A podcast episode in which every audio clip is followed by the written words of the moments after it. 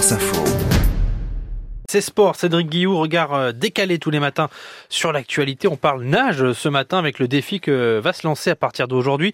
Rémi Camus, il a 37 ans, il se définit comme aventurier explorateur. Et ça fait une bonne dizaine d'années hein, que cet euh, ancien maître d'hôtel euh, dans un restaurant étoilé près de Genève se lance des défis pour sensibiliser le grand public sur les questions environnementales. Alors il a traversé l'Australie du sud au nord en courant. Il a descendu le Mekong en hydrospeed. Savez ce que c'est que C'est un gros flotteur, c'est une grosse bouée en fait pour aller plus vite euh, sur l'eau.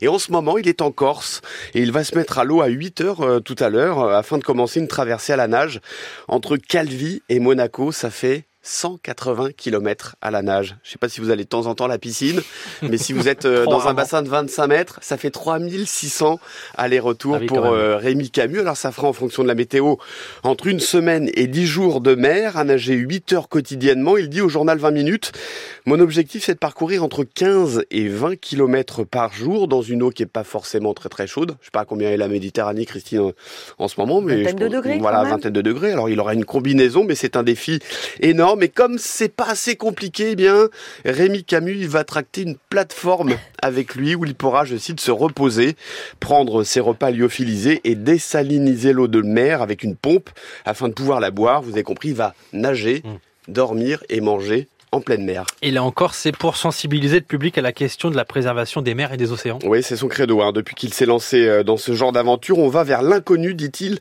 Je ne sais pas comment mon corps va réagir en étant immergé plus d'une semaine. Il explique qu'il s'est préparé en nageant dans la Saône. Et on peut lire également qu'il euh, s'est préparé en entrant chaque matin pendant une quinzaine de minutes dans un congélateur à zéro degré. à ne pas reproduire à la maison. Hein. Voilà, je sens que je vous fais rêver tout le monde là. C'est la première fois où je n'aurai aucun repère dans l'espace, ce qui est déstabilisant et quand il sera sur sa plateforme, eh bien, il a prévu de faire des images également parce qu'il veut faire un film à son retour pour narrer hein, ce, ce défi complètement fou. Merci Cédric Guillou. C'est sport tous les matins dans le 5-7.